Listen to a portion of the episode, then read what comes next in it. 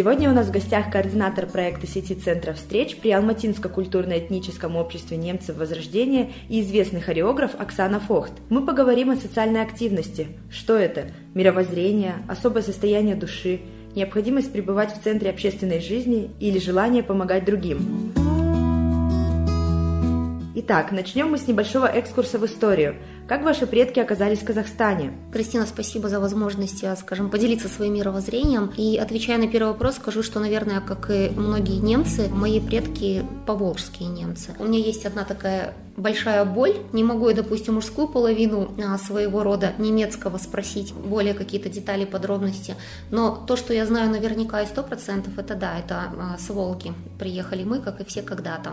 А, в результате не совсем, скажем, радостных событий да, в истории этнических немцев Казахстана. Но хочу сразу сказать, что немка я наполовину, то есть во мне две культуры. Это русская, славянская и немецкая. Мама у меня русская, папа у меня немец. И, собственно, с папиной стороны там, да, там практически нет смешения, там немцы идут все, ну то есть по роду. Вот как-то так. Кем вы себя ощущаете? Как это проявляется? И как вы нашли рецепт своей идентичности? Кристина, спасибо за вопрос. На самом деле он очень такой интересный, потому что, как всякая советская семья, нас не воспитывали в разности культур на самом деле, было что-то такое вот общее, да, и из немецкого помню с детства, что родители плюс папа, они там плюс-минус разговаривали на немецком языке, когда, то есть мы приходили к бабушке в гости, да, они там на немецком разговаривали, но это было очень нечасто, потому что все равно в большинстве превалировал русский язык, и у меня не было возможности с детства впитывать язык. Единственное, наверное, что из культуры, это скорее блюдо немецкой кухни, потому что бабушка, она вот прям очень много готовила из немецкой кухни. Мое понимание идентичности и осознание себя немкой пришло много позже. 30 плюс,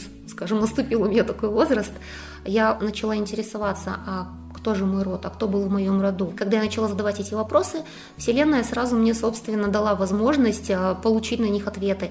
Тогда я познакомилась с Людмилой Александровной Набоковой, тогда я впервые в Алматы узнала о том, что существует такой фонд возрождения, региональные общества. На самом деле в Усть-Каменогорске жила я родом оттуда. Там у нас тоже много лет существовало, оказывается, это региональное общество.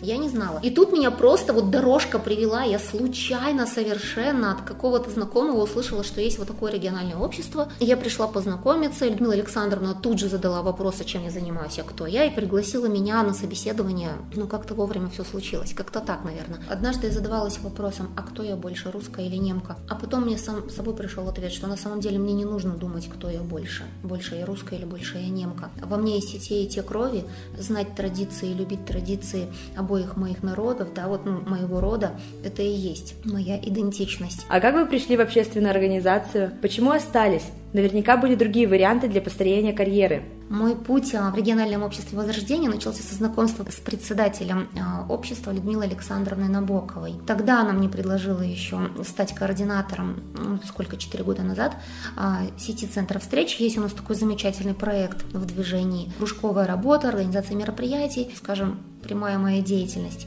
а также хореографом и режиссером-хореографом. Ну, конечно, я согласилась, потому что я так устроена, что любой новый опыт мне интересен, я всегда пробую свои силы, и тем более, когда я могу чем-то поделиться, какими-то знаниями и пользой, я с радостью.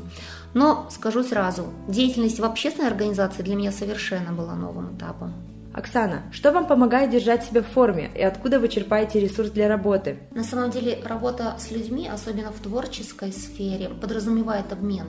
То есть если я чувствую, что ну, я делаю что-то полезное, получаю в ответ благодарность, то это очень заряжает, очень наполняет и дает возможность двигаться и идти вперед.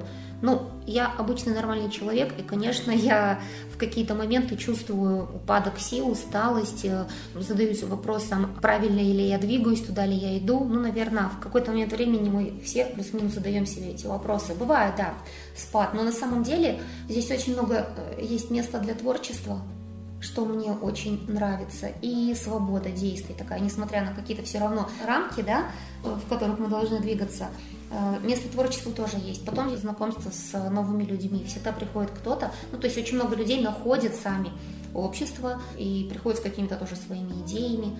Это тоже вдохновляет. Ни для кого не секрет, что работа в некоммерческой организации сопряжена с риском эмоционального выгорания. Что, на ваш взгляд, стоит предпринять в этом случае? Очень важно держать в балансе, а, в принципе, свою деятельность и возможность для релакса, для отдыха.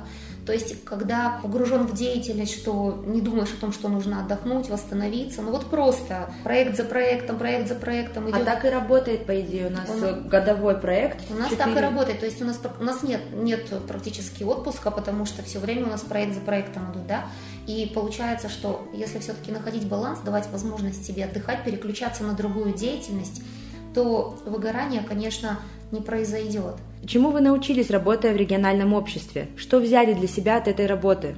Наверное, самым таким большим серьезным опытом для меня стало умение без денег вдохновить людей, договориться на то, чтобы они участвовали в организации праздников, помогали. В коммерческом секторе проще. То есть вот есть определенная сумма денег, и, да, то есть, допустим, я нахожу профессионала за деньги, э, ставлю задачу, контролирую выполнение, где-то сама влияю на решение и выполнение этих задач то здесь, собственно, мотивация для людей, с которыми нужно создать какой-то интересный продукт, это сама идея, это желание помочь, самим поучаствовать, принести какую-то пользу, это совершенно разный опыт.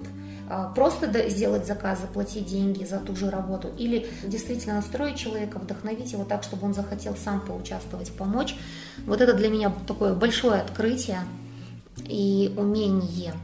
Да, на самом деле в нашей самоорганизации есть уникальная возможность обучаться. Для меня это просто счастье большое, потому что я люблю учиться, я люблю расти. За то время, пока я работаю в региональном обществе, я уже получила диплом БИЦ, да, менеджмент как раз-таки э, в сфере культуры. И, конечно, конечно, это немецкий язык, возможность изучать немецкий язык. Сдала экзамен в Гёте-институте на уровень B1 совершенно недавно. И меня это вдохновило я хочу говорить свободно на немецком языке, хочу его прекрасно понимать, чтобы он был, скажем, таким моим вторым, как мой основной русский, так и немецкий. Вот это мое сейчас большое желание. И любовь к языку, конечно, мне привила моя деятельность в региональном обществе. Над какими проектами вы работаете сейчас и что есть в планах? В основном сейчас это вот долгосрочные проекты, это все-таки э, слаженная, хорошая поставленная работа в кружках, а также мы привязаны, скажем, как бы это ни звучало, к календарным праздникам этнических немцев.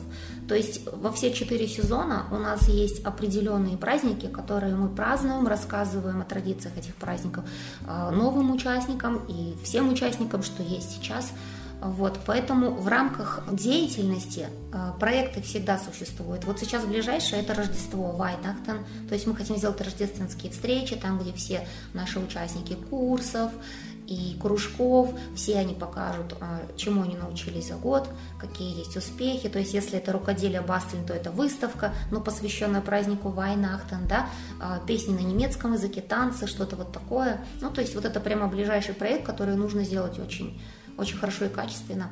И самое главное, чтобы люди получили радость и удовольствие от этого праздника.